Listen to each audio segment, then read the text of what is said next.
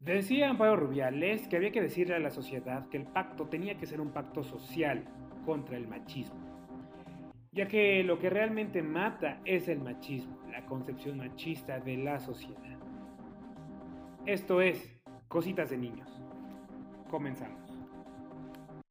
Hemos llegado al punto cumbre ya casi para cerrar esta conversación que ha estado increíble. Y, el, punto cumbre que es lo que todo el mundo espera es la luz al final del infierno, la vacuna. Creo que es bien, bien importante entender el proceso de una vacuna y eso me preguntaban mucho, ¿por qué toma tanto una vacuna? ¿No? Ya queríamos que en casi en seis semanas ya tuviéramos una vacuna. De inicio, ¿qué es una vacuna? Pues la vacuna es una estrategia para entrenar al sistema inmune para que sepa identificar y combatir a un invasor. Entonces, en el caso del coronavirus, se le da al sistema inmune la información de cómo detectar al coronavirus y esto se hace a través de diversas estrategias que llevan esta información al cuerpo para que el cuerpo monte una respuesta inmune contra esta pequeña prueba del invasor y luego tenga la memoria inmune para que una vez esté en contacto con el coronavirus ya no tenga que esperarse aquel tiempo para tener una respuesta inmune adaptativa, sino que sea una respuesta rápida para tratar eh, y efectivamente evitar la, infección y la enfermedad que, eh, que, se produce con esta infección. Entonces, existen varios tipos de, de formas, de estrategias de entregarle esta información al sistema inmune. Por ejemplo, en el caso del coronavirus, el sistema inmune reconoce lo que les contaba antes, que es la proteína S o espiga, que está en la corona, lo que parece la corona de la partícula viral, o sea, en la membrana de la partícula viral tenemos estas proteínas y el sistema inmune, una vez lo reconoce, puede atacar este tipo de patrón. Entonces, para hacerle llegar esa información al sistema inmune se puede hacer inyectando, por ejemplo, un coronavirus vivo, pero que esté atenuado, o sea, que está como, no tiene la misma capacidad de infectar que el coronavirus normal. Puede ser inyectando un coronavirus entero pero inactivado, o sea que no puede infectar a la persona, pero sí lleva la, todas sus características externas para que el sistema inmune lo reconozca. Pueden ser también inyección de porciones de la proteína S o espiga. Pueden ser también utilizando otros vectores virales, o sea, un virus que no tiene, o más bien que es bien tolerado en el humano, pero que está modificado para que lleve esa proteína espiga y entonces el, sistema inmune la pueda reconocer. Y también pueden ser vacunas de ARN que llevan la información genética necesaria para que las células de nuestro propio cuerpo puedan crear las proteínas de la espiga y entonces ya el cuerpo reconoce que eso no es propio del cuerpo y pueda también reconocerlo y eventualmente atacarlo. Entonces, eso es lo que lleva una vacuna. Lleva todos estos tipos de estrategias. Al final, lo que le presentan al cuerpo es un antígeno, que es este, en este caso es esta proteína S o espiga. Y también lleva un ayudante, que es para potencializar la respuesta inmune. De esta manera, a mí me gusta hacer la analogía de que es como que le enseñáramos a un policía la foto de un ladrón y le decimos, este es el ladrón. Entonces el, policía cuando está patrullando logra identificar al ladrón porque ya vio su fotografía y luego logra montar un ataque contra este ladrón. Pues es la misma estrategia, es enseñarle a nuestro cuerpo, en este caso, cómo es esa proteína S del coronavirus para que si entramos en contacto con el coronavirus ya lo reconozca y ya lo pueda atacar. Ya sabemos que es una vacuna, los tipos de vacuna, las estrategias que hay en el diseño de la vacuna y por qué tarda tanto tiempo una vacuna? Digo, y de hecho está tomando mucho menos de un periodo regular, pero ¿por qué tarda tanto tiempo una vacuna? Generalmente una vacuna tarda 10 años en llegar al mercado, pero para este coronavirus ha sido un proceso mucho más rápido, en parte porque recientemente o sea, hace menos de 20 años, los humanos fuimos atacados por otro coronavirus, el SARS, y se empezaron a diseñar estrategias contra el SARS. Y al ser un virus tan cercano al SARS-CoV-2 que causa eh, el COVID-19, se pudo utilizar mucho de la información ya trabajada para el SARS, para poder diseñar la, la, vacuna contra el coronavirus actual. Entonces ahí pues se economizó tiempo y por otra parte siempre hubo y siempre va a, tardarse más por la naturaleza de cómo demostrar que una vacuna es eficaz y es segura. Y entonces aquí yo quiero retomar lo que hablaba Rodrigo sobre los estudios clínicos o también conocidos como ensayos clínicos. Estos son, bueno, existen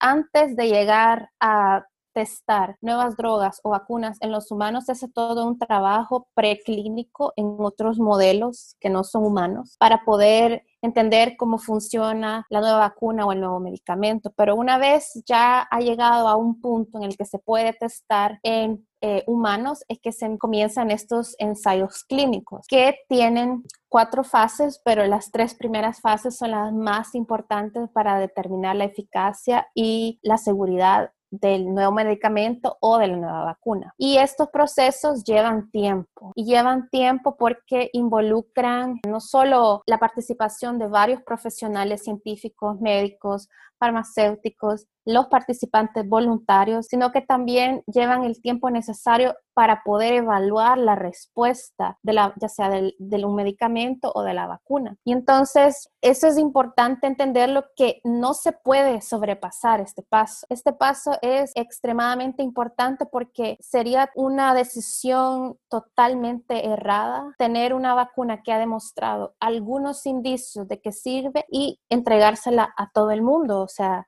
eso es algo que no se puede hacer porque de esa manera no se puede realmente evaluar si va a funcionar, o sea, tiene algún objetivo que yo entregue esta vacuna al mundo y también si es segura. Y al final, si no es segura, la, prevención va a ser peor que el que el problema del coronavirus. Entonces, primero, en estos ensayos clínicos, en la primera fase se, se determina exactamente eso, es segura, o sea, si causa efectos secundarios que son extremadamente peligrosos. Y esta fase involucra unos cientos de voluntarios saludables. Y aquí estas personas son reclutadas de diversas formas, a través de la radio, a través de, anuncios, y ellos deciden participar de forma voluntaria y luego reciben el posible, la, la, posible vacuna que se llama candidato de vacuna, y luego se, se analiza si, si fue segura y si tuvieron qué tipo de efectos secundarios severos estuvieron asociados a esa vacuna. Ya luego la segunda fase, y esta, es esta segunda fase es la que nos ha traído varios resultados hasta el momento que han circulado por redes sociales, es cuando se evalúan en más voluntarios cuáles son los efectos secundarios en el corto plazo de recibir esta vacuna y luego se establece un, un segundo punto que nos informa sobre la posible efectividad de la vacuna. Entonces, por ejemplo, eh, recientemente tuvimos resultados de la vacuna de la Universidad de Oxford que finalizó con éxito la fase 2 porque se demostró que la vacuna está asociada con efectos secundarios leves moderados que no, no representan un gran problema para quien toma la vacuna, para quien es eh, vacunado, como son dolor de cabeza, fiebre leve. Y entonces ese fue un éxito. Y por otra parte también se evaluó la respuesta del sistema inmune. Y entonces como resultado se observó que sí existió el desarrollo de anticuerpos contra el coronavirus y también de células T que son capaces de atacar a células infectadas por coronavirus. Eso fue lo que se observó al finalizar la fase 2 del ensayo clínico de la vacuna de Oxford. ¿Qué es un placebo? Porque se, se menciona mucho, ¿no? Es que le pusieron esto y un placebo? Una pregunta súper importante porque estos estudios tienen el objetivo de evaluar de forma imparcial si el producto, sea vacuna o sea medicamento, es efectivo y seguro. Y entonces, para que sea imparcial, tiene que utilizarse un control. Se le da al participante o el medicamento o vacuna que está siendo testado o un control que se llama placebo. Y este control se llama placebo por el efecto placebo, que se ha demostrado que si a un participante en este tipo de ensayo se le da una pastilla de azúcar, por ejemplo, pero el participante cree que esa pastilla le va a dar un efecto, puede ser que excede un proceso psicológico donde el participante cree o de hecho presenta el efecto sin haber recibido el medicamento. Y ese es el efecto placebo. Y entonces es importante tener ese control para poder discernir hasta qué punto el efecto que se está observando es fruto de lo que se está testando, sea la vacuna, sea el medicamento, o es fruto de ese efecto placebo que la persona dijo, ah, me están dando eso, entonces ya me siento mejor. De forma, sin darse cuenta, lo dice, pero es un efecto psicológico. Y yo nada más quiero, yo nada más... Solo permíteme esta última idea. y es por eso también que es importante que tanto el paciente no sepa que este está recibiendo el medicamento o la vacuna o el placebo, como también quien lleva a cabo el estudio, el médico, no sepa que ese participante está recibiendo el placebo o el medicamento. Es decir, que es ciego por parte de, las dos partes participantes. Tanto el, voluntario no sabe que recibe el placebo o la vacuna, como el médico que lo trata no sabe si está recibiendo el placebo o la vacuna para no tratarlo de diferente manera, para no incorporar su parcialidad, su opinión en ese voluntario participante. Y entonces es por este motivo que si un médico decide realizar en su clínica un estudio, ese estudio no tiene la representatividad y la validez que este tipo de ensayo clínico, porque nosotros somos humanos y cada uno puede tener e incorporar su punto de vista en los resultados. Y para tratar de evitar eso es que tiene que ser toda una estructura que permita analizar los datos de forma totalmente imparcial, donde son varias partes involucradas, incluso varios centros, varios hospitales, varios países, donde se reproduce el mismo estudio, para que no sea mi observación desde mi clínica lo que determine si ese medicamento o si esa vacuna realmente es efectiva y es segura. Rodrigo. Eh, sí, yo nada más quería que sobre todo el efecto placebo es muy importante. Cuando se hace un estudio clínico de lo que sea de un medicamento o una vacuna, se tienen que medir cosas muy específicas y no nada más que te sientas mejor. Entonces, porque el, el, efecto placebo generalmente se refiere a, generalmente te da esta sensación de sentirte mejor, de que te estás curando, pero cuando se verifican, por ejemplo, eh, niveles de anticuerpos, que si hay más células T, o que, por ejemplo, que sí está bajando un proceso inflamatorio. O sea, se tienen que hacer mediciones muy específicas de cosas que se puedan medir para asegurarte que el medicamento está actuando y está haciendo lo que había probado en todos los demás estudios que llevaron hasta ahí, que realmente está haciendo el efecto que tú quieras. Entonces, no nada más cuando se hacen estos ensayos clínicos, no nada más es cosa de, de hacerle una entrevista al paciente si se siente mejor, sino hay que hacerle mediciones de cosas medibles de, lo, de, cómo crees que está funcionando y el mecanismo por el cual está actuando o tu medicamento o tu vacuna.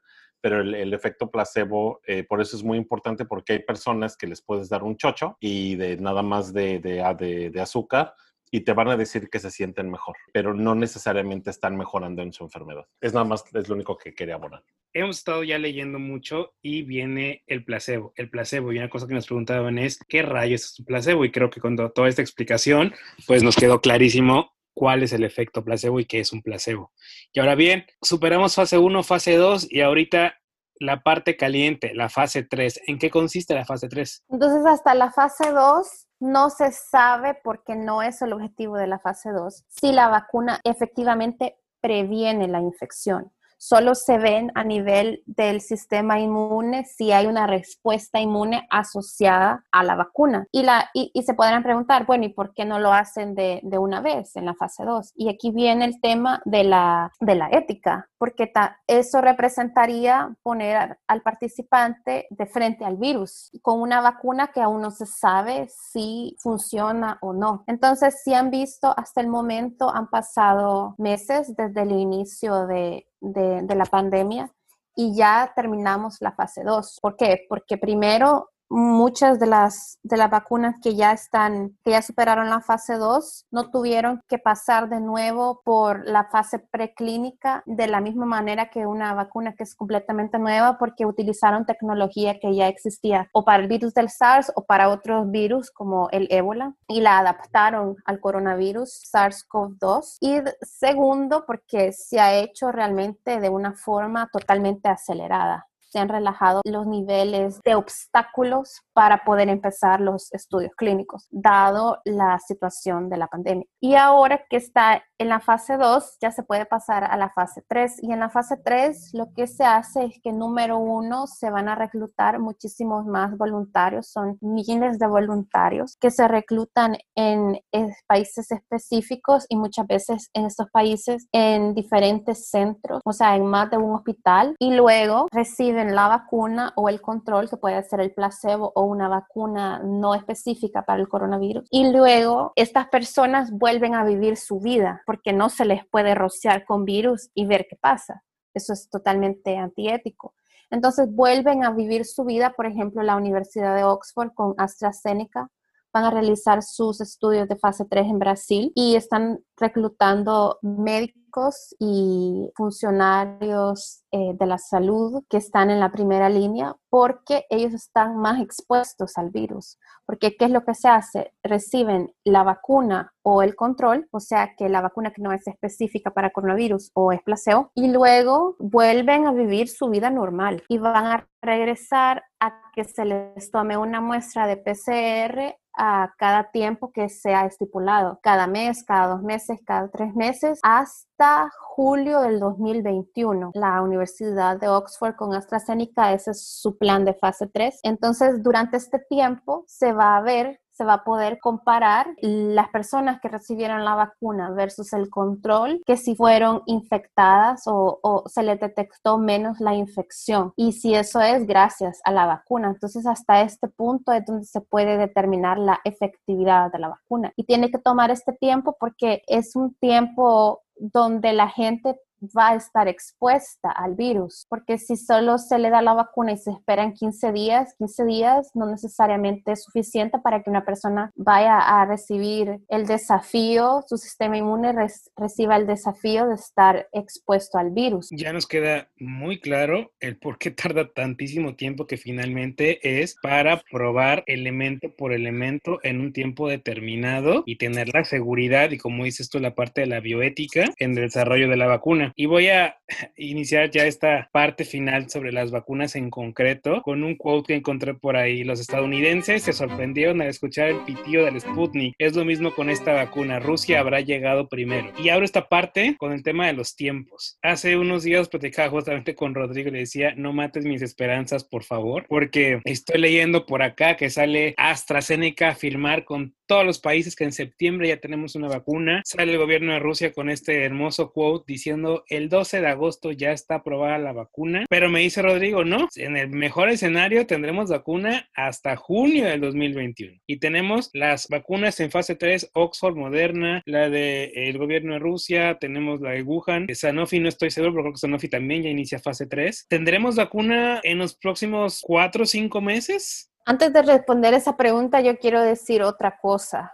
que es posible que, bueno, no es posible, la realidad es que en el momento en que aprueben una vacuna, se va a saber que la inmunidad que esa vacuna da dura tanto tiempo. Por ejemplo, si en julio del próximo, los ensayos de fase 3 eh, van a comenzar en los próximos eh, meses, o sea, quizás en agosto, no sé exactamente. Esa, esa información es pública, por cierto, pero no lo tengo enfrente de mí, pero es en agosto, septiembre que va a iniciar para la vacuna de Oxford y va a finalizar de acuerdo a esta información que ellos publican en julio del 2021, pero van a recibir la vacuna posiblemente en agosto, septiembre. Entonces, si en julio esa vacuna es aprobada, lo que se va a saber es que esa vacuna tiene, protege de la infección por un año, menos de un año. ¿Qué quiero decir con esto? Que el tiempo que ha pasado desde que se inició la pandemia es tan corto que aún no se pueden hacer aseveraciones tan grandes. Por ejemplo, la, la vacuna del papiloma humano, que es una de las últimas vacunas que ha sido aprobada, a cada cierto tiempo la población que se vacunó se ha ido acompañando y se ha ido testando para ver cuánto tiempo dura esa inmunidad. Porque si bien uno puede hacer cálculos, tener ideas, solo la práctica nos dice la realidad. Y esta práctica lleva años, porque el, uno quiere tener una vacuna que te produzca inmunidad de posible de por vida o tanto tiempo y luego una segunda vacuna. Entonces, eh, con esto ¿Qué nos quiere decir? Que la duración de la memoria inmune es un factor extremadamente importante. Y esta duración de la memoria inmune, como pueden oír, lleva la palabra duración, o sea, cuánto tiempo.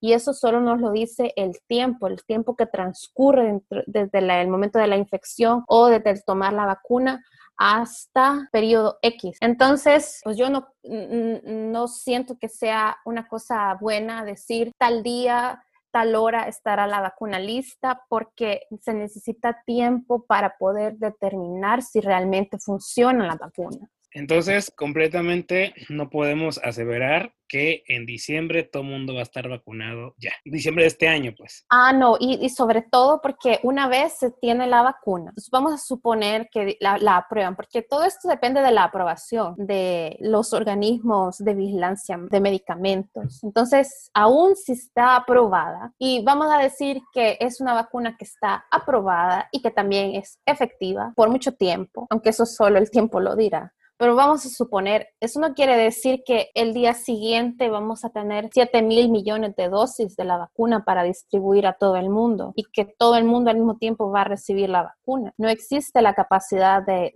eh, producir vacunas, no es una cosa tan sencilla como producir otros tipos de productos. Entonces, también no necesariamente es un producto que se puede escalar su producción al punto de, poder aumentar la producción rápidamente. Entonces, después de aprobada la vacuna, viene otro periodo de tiempo donde van a tener que ver los gobiernos, las personas que están a cargo de la salud pública para determinar cómo va a ser distribuida esa vacuna. Y otra cosa, hasta el momento la mayoría de vacunas que están en, estudio han sido testadas en pacientes, perdón, en, en participantes caucásicos blancos, porque es ahí donde se han llevado eh, los estudios, donde se han llevado a cabo los estudios. Entonces todavía falta y para eso es la fase 3, determinar si en otros tipos de poblaciones con otro background genético, si en esas otras poblaciones también va a ser eficaz y segura la vacuna. Y entonces, sin saber esto, yo no sé cómo pueden decir que la van a tener lista tal día, porque, ok,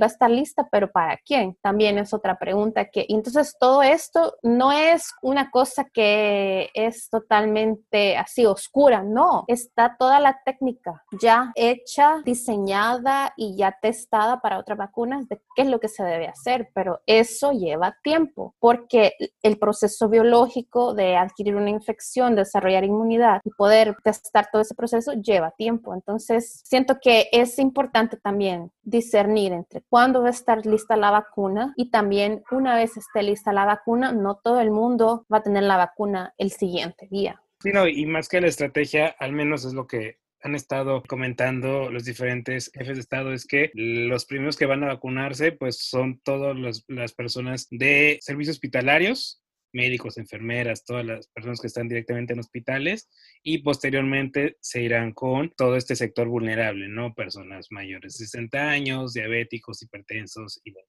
todas esas personas vulnerables y ya después vendrá el resto de la población. Como bien dices, puede que sí lo tengamos, pero también la distribución va a ser focalizada y no va a ser todos. Y esa es otra respuesta que estamos esperando de la fase 3, saber si, porque hasta el momento las personas que han recibido la vacuna son gente sana, voluntarios sanos y, o sea, no son personas de la tercera edad, son de 55 eh, años hacia abajo. Entonces todavía está por determinarse si la vacuna va a ser eficiente en personas que no son sanas, o sea, que tienen otras enfermedades previas, y en eh, personas de edad avanzada, donde ya se sabe que el sistema inmune funciona de forma diferente. Y eso nos lo va a, dar esos resultados nos van a dar los estudios futuros, pero, pero entonces no se puede ya estar pensando cómo, cómo se van a hacer las estrategias y cuándo va a estar listo si aún hay preguntas muy importantes por responder. Lo que sí quiero aclarar es que esto, esto que yo les estoy diciendo no es con el objetivo de, de deprimir a nadie, es para hablar la verdad, por una parte, y por otra parte, también decir que algo que también es cierto es que nunca se ha movilizado tanto la industria farmacéutica y toda el área científica para tratar de resolver un problema. Entonces, si bien aún hay obstáculos, también hay 25 candidatos a vacuna que ya están en estudio clínico, más otros más de 100 vacunas que están en estudios preclínicos y cada vacuna tiene diferentes estrategias. Entonces sí existe la posibilidad de que vaya a haber una vacuna, pero también es importante tener un poco de, de tacto al hablar de cuándo va a estar lista. Y yo también quiero nada más abonar en el hecho de que varias de estas vacunas están utilizando nuevas tecnologías, que estas nuevas tecnologías nunca se han producido a gran escala para traer las dosis que se requieren para inmunizar, por ejemplo, a una población olvídate de un país entero, de una ciudad. Entonces, creo que al principio toda la gente que son los enemigos acérrimos de las vacunas no van a ser un problema porque se va a ir dosificando lentamente la vacuna en poblaciones muy específicas y eventualmente, bueno, el, chiste es que se pueda cubrir a la población en general. Y las vacunas como tal tienen también sus problemas de distribución. Hay vacunas, por ejemplo, que solamente para su transportación tienen que estar en frío, o sea, si las pones a temperatura ambiente se degradan rápidamente. O sea, hay, hay, todo un, problema logístico muy importante de, de, una cosa es tener los resultados en, en, ambientes muy específicos y otra cosa es poderlo llevar a todas las partes del mundo, lo cual genera una cuestión de transporte eh, y de logística muy grande. Y lo último que lo que yo quiero abonar es también el hecho de que en el proceso de la generación de vacuna se están respondiendo también preguntas muy importantes sobre, por ejemplo, los tipos de anticuerpos, que, los niveles de anticuerpos que nos están diciendo. O sea,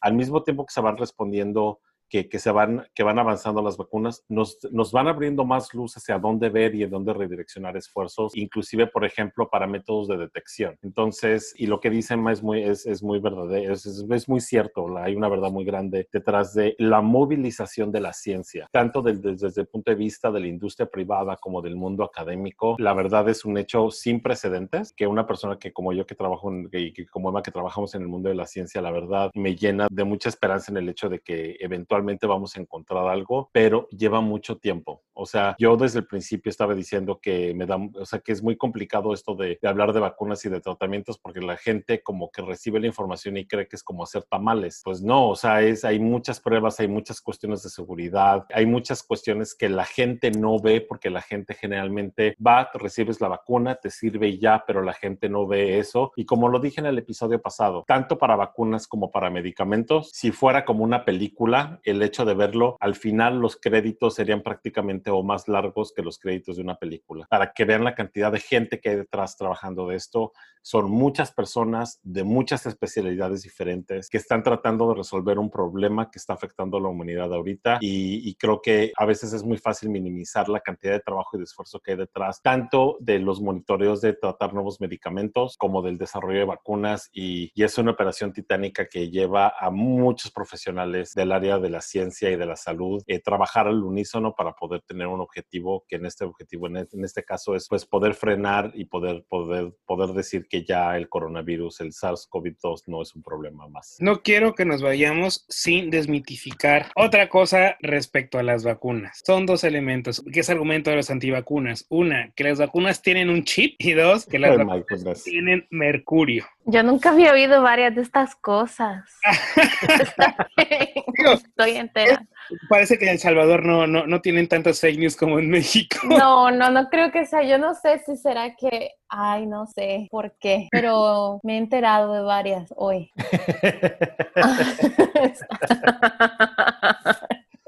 Esto es falso. No tienen un chip. Es que mira, yo creo que hay gente que cree, volviendo a la desinformación, me imagino que esto viene de la idea de que el gobierno quiere controlar a la gente a través de las vacunas y entonces pensaría que por ahí podría ser un chip, ¿verdad? Algo así. Bueno, no sé. Pero el punto es que no, no.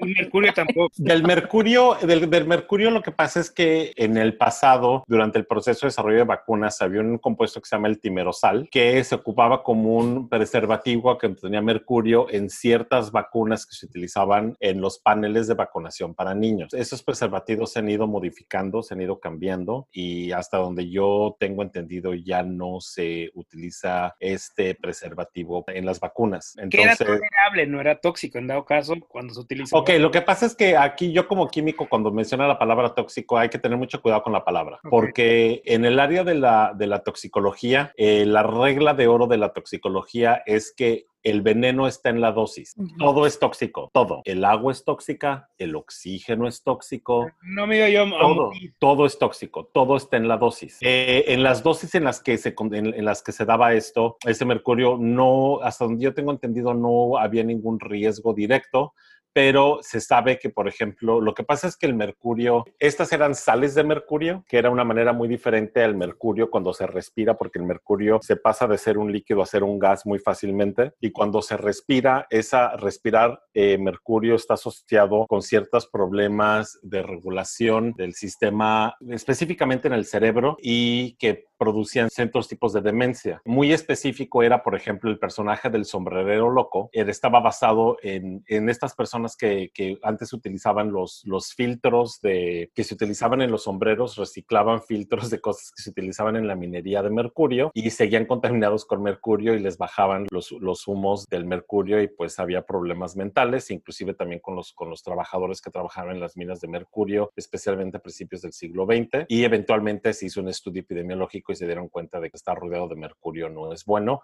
Y eso fue reciente. Yo me acuerdo cuando yo era niño había, eh, era muy común que en México te vendían los cueritos para la y que te los puedes poner como collares y que te, y te los vendían con un pedacitos de como con unos viales chiquitos que contenían mercurio y podías jugar con el mercurio yo me acuerdo jugar con el mercurio de niño y eh, o sea, no había, ahorita está mucho más controlado el mercurio, por ejemplo, porque ya se sabe de estos efectos nocivos que hay para el sistema nervioso específicamente en el cerebro. Entonces, algo cuando, cuando alguien dice que es tóxico, la toxicidad de algo es muy importante con la dosis. Por ejemplo, y voy a ser muy claro, cuando uno se come una manzana, las manzanas contienen metanol y contienen formaldehído. Ahora, si uno, uno piensa formaldehído, por ejemplo, formol, pues no te lo vas a estar tomando en un cóctel, pero el veneno está en la dosis. Entonces, en estas dosis no había ningún problema para este tipo de cosas con mercurio y ya no se utilizan estas cosas de mercurio y el hecho de que tenga mercurio no quiere decir que sea necesariamente peligroso. Y luego con lo del chip, pues la vacuna lo que trae, eh, las estrategias que yo les dije de cómo se puede llevar el antígeno al cuerpo, pues viene, son sustancias extremadamente microscópicas, o sea, nanoscópicas, y es viene inyectado también en un líquido y se inyecta y, y, y no es un chip, es simplemente la sustancia necesaria para que el cuerpo pueda reconocer al virus. Y también quiero, quiero decir que nosotros, nosotros tres aquí, todos hemos sido vacunados contra diferentes patógenos. Y eso nos, nos ha servido en nuestra vida, o sea, ha tenido, nos ha dado la capacidad de no tener que eh, atravesar diversas enfermedades. Y, y, esas vacunas que nos hemos recibido han pasado por el mismo proceso tardado que está pasando la vacuna que va a ser aprobada. Entonces ya se determinó si, y, y no, lo, no lo hace un gobierno, no lo hace una persona, no lo hace una agencia que nos quiera controlarnos, es realizado por diversas personas que no tienen los mismos intereses, cada uno tienen, eh, vienen de diferentes lugares, de diferentes centros, de diferentes países con diferentes especialidades. Entonces la ciencia no es una persona haciendo las cosas, no es una colaboración. Y entonces todas estas personas han visto los resultados y han decidido que la evidencia permite que la vacuna avance y luego vienen las agencias reguladoras. Entonces es un proceso bien complejo que busca evitar que pasemos por esta enfermedad, no nada más que eso. Y, sobre todo también para la gente que le gusta suscribirse a teorías conspirativas, yo nada más les pregunto si han organizado o han escuchado de organizar una fiesta sorpresa y lo complicado que es hacerla, porque siempre hay alguien que abre el hocico. Y aquí estamos hablando de que no son dos médicos o dos investigadores haciendo esto, es todo un arsenal de gente que trabaja en muchos niveles haciendo esto, en los cuales hay muchos contrapesos durante el mismo proceso. Entonces, eh, lo que se busca es tener, la, la idea es tener algo que sea seguro, desgraciadamente la gente cree que haciendo, algunas personas creen que haciendo su investigación, pasando tres, tres horas enfrente de Google viendo información que, que, verifique sus sesgos, creen que esa sería investigación. Cuando se hace investigación científica es un chorro de información que se tiene que analizar, que se tiene que interpretar, que tiene que haber controles, que tiene que tener todos los, todos los, los controles posibles para que se pueda asegurar que cuando se diga que el resultado es positivo y la vacuna sirve, es porque está todo, todo alineado y toda la, y toda la información que se tiene y todo lo que se puede medir para ver que sí está haciendo lo que está haciendo. Pasó todos esos controles sobre eso y pasar todos esos controles no es nada sencillo. Y lo, yo, por ejemplo, yo lo veo con muchos medicamentos que muchos medicamentos se quedan en fase 2 de estudios clínicos porque no pasan los requerimientos para pasar a fase 3. Y todos los años que pasaron los investigadores trabajando en eso en todos los niveles, pues se echa para atrás y hay que empezar con otra cosa nueva. Entonces es, es muy fácil porque la gente no ve el proceso entero. Es un proceso en el cual hay mucha gente, mucha, mucha, mucha gente metida y que la verdad es que se está buscando poder contener esto y poder terminar con esto, ¿no? Pues bueno, creo que ahora sí ya acabamos con muchos mitos que están literal destruyendo la información, están pues básicamente viciando todo, pues todo este, este momento que estamos viviendo. Gracias, Emma, gracias, Rodrigo, por regalarnos su tiempo esta tarde para básicamente dejarnos claro a quienes no somos científicos todo lo que está pasando con esta pandemia, paso por paso, desmenuzadito con manzanas, para que entendamos y que ahora sí, a partir de esto, si hay alguna duda, pues ya en base a lo que nos acaban de decir, pues ir y buscar, no dejarnos ir, como decía al inicio, no por por lo que nos mandan por WhatsApp, por lo que estoy leyendo en Twitter, porque pues no todo lo que te mandan es real. Emma. Y, yo, y, yo, creo que abordando en esto quisiera yo nada más decir que Emma tiene un blog y me gustaría que ella se autopatrocinara. Ah, sí, claro, a eso voy. Emma, ¿cómo te contactan y tu blog que es una joya? Pues muchas gracias por la invitación otra vez, la ha pasado muy bien, ha estado muy interesante nuestra plática y el blog que yo tengo eh, se llama quierociencia.com, bueno, ahí lo pueden encontrar. Y eh, la verdad es que surgió como esta plática de gente que no es científica, que me preguntaba cosas, que, eh, que quería saber el, qué está por detrás de, de, esto que estamos viviendo, el proceso de encontrar una vacuna, de la prueba de PCR. Entonces, pues nació con el objetivo de llevarle a las personas que no son científicas información científica, pero en un lenguaje normal, común, para todas las personas que tienen curiosidad de qué está, de entrar a profundidad en este tema de entender cómo se hace una vacuna, de entender cómo un virus infecta a la célula, de entender la respuesta inmune pues esos son los las diferentes publicaciones que pueden encontrar en quierociencia.com. Y también ya tenemos una página en Facebook que se llama Quiero Ciencia. No puedo creer que, la, que ese Quiero Ciencia estaba disponible, ese dominio, pero sí estaba disponible, así que así nos llamamos, quierociencia.com. Sí, está increíble, de verdad. Entren, tiene gráficas, tiene todo para que o sea, quienes somos, no somos científicos, pues nos quede cómo está funcionando todo. Y ya si tienen alguna duda, ¿a dónde te pueden escribir, Emma? Y me pueden encontrar en Instagram también. Bueno, pero es que mi nombre es algo complicado. Entonces, pero se los voy a dar, que creo que lo voy a cambiar. es, de hecho, ¿cómo me llamo, la verdad, en Instagram? Oye, pero por ejemplo, en, pero en Facebook, si hay una página de Facebook, ahí se puede poner Yo creo que la página de Facebook sería Quiero Ciencia, es ah, donde pueden ver los posts también, ahí hablamos. Pongo noticias también eh, siempre relacionado a ciencia y actualmente al coronavirus y también para ayudar a interpretar esas noticias. Entonces creo que sería más interesante que vayan ahí a Quiero Ciencia en Facebook o quiero ciencia.com. Maravilloso. Rodrigo. Pues yo la verdad es que más que nada para cualquier cuestión, mis redes sociales, generalmente la que usa para cuestiones profesionales es el LinkedIn y mi nombre es Rodrigo Mendoza-Sánchez y si quieren algo ahí me pueden contactar. Gracias Gracias. ¿Algo que quieran agregar? Pues nada más que la gente vuelva a repetir conmigo que el plural de anécdota no es ciencia y que lo escriban y que lo escuchen como mantra, porque es algo muy importante que es muy fácil que porque escuché que la tía o el amigo o el primo, quien sea, le pasó y ya se curó. Mucha gente lo ve de, ay, no, pues es que ese es indicio de que funciona y así no funciona esto. O que que más me gustaría poder decir que se funciona así, pero no funciona así. Y por eso las cosas llevan tiempo, por eso esto es lento, pero les prometo que, yo creo que puedo hablar aquí también en nombre de Emma, les prometemos que el, el esfuerzo que se está haciendo para poder llegar a algo que ayude a controlar esta pandemia es un esfuerzo tánico y además es a nivel mundial y que tener paciencia, cuidarse, seguir las indicaciones, utilizar su cubrebocas con precaución, evitar estar en en espacios cerrados mal ventilados, estando afuera también mantener la distancia social y cuidarnos entre todos porque esto eh, se va, esto va un poco para largo y pues no hay más que cuidarse y tomar todas las precauciones posibles. Yo les quisiera decir que